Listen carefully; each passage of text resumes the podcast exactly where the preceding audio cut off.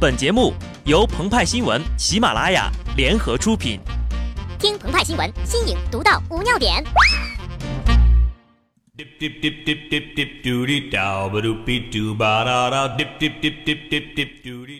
本文章转自澎湃新闻《澎湃联播，听众朋友们，大家好，我是机智的小布。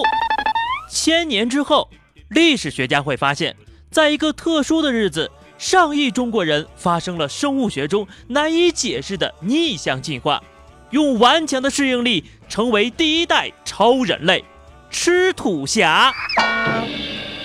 幕后指使是一位身着白纱衣、以帮女郎出现的神秘财阀。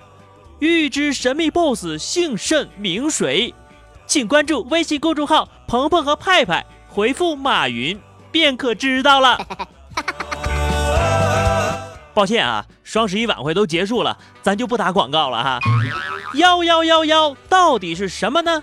鹏鹏说了，在单身狗看来，必然是可悲可气的光棍节；在购物狂看来，那就是血拼至上的购物节。在单身购物狂看来，那必须用买买买来犒劳自己左右手的一天；在有对象还不购物的人看来，从来没有经历过这种生活的鹏鹏，实在是编不下去了。原本以为满满当当的购物车能够满足单身狗空虚的内心，却没有想到在双十一晚会前遭受实力一击。男神周渝民大方晒出与周太太的婚戒，公然虐狗，一不留神呐，还让数万八零后阿姨、九零后姐姐们回归到了单身。到了今天，虐狗风更甚，舒缓古巨基举办婚礼，杨乐乐、同汪涵庆祝结婚九周年，樊少皇、贾小晨结婚，王婉之与男友苏勋同样结婚。要不别叫光棍节了，看你们这么扎堆儿。改叫不秀恩爱就会死结吧。就算遭遇此等连续大招，零零后的鹏鹏和派派依然表示，这都不是事儿。他秀由他秀，单身我自豪。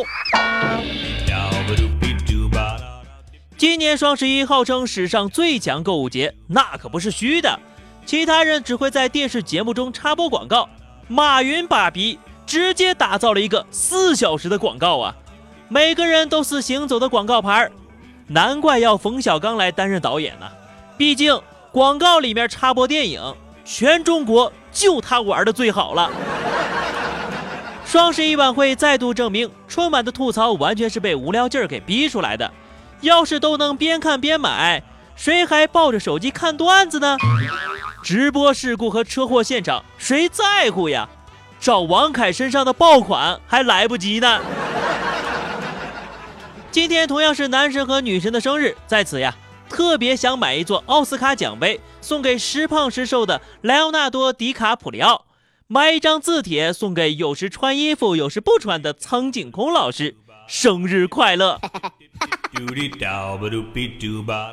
鹏鹏他有一个问题，你知道比塞满购物车更令人心疼的是什么吗？难道是发现花呗和信用卡通通刷爆了？错，是点了一百次结算还卡在购物车里下不了单，眼睁睁的看着宝贝们一件件失效。这不是简单的买不到，这是硬生生的从我这里抢走啊！虎口夺食。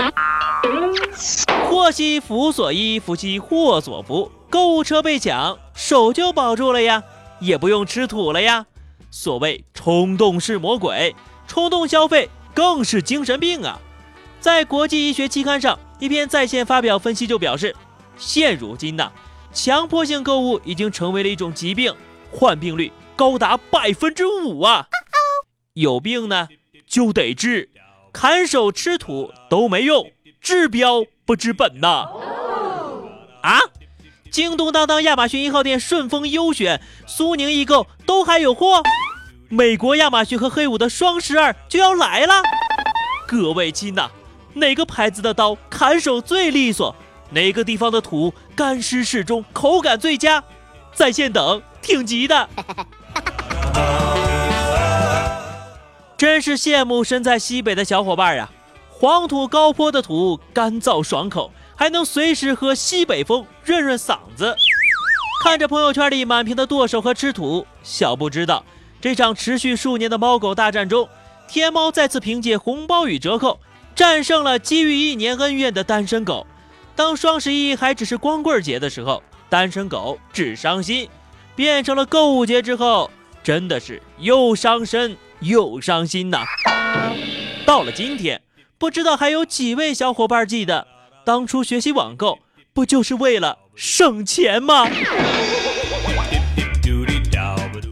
好的，那么以上就是本期节目的全部内容，都来说说啊，今年双十一败了多少钱呢？我先来。我是一分钱都没花，都让不嫂花了。更多新鲜资讯，敬请关注喜马拉雅澎湃新闻。下期节目我们再见吧，拜拜。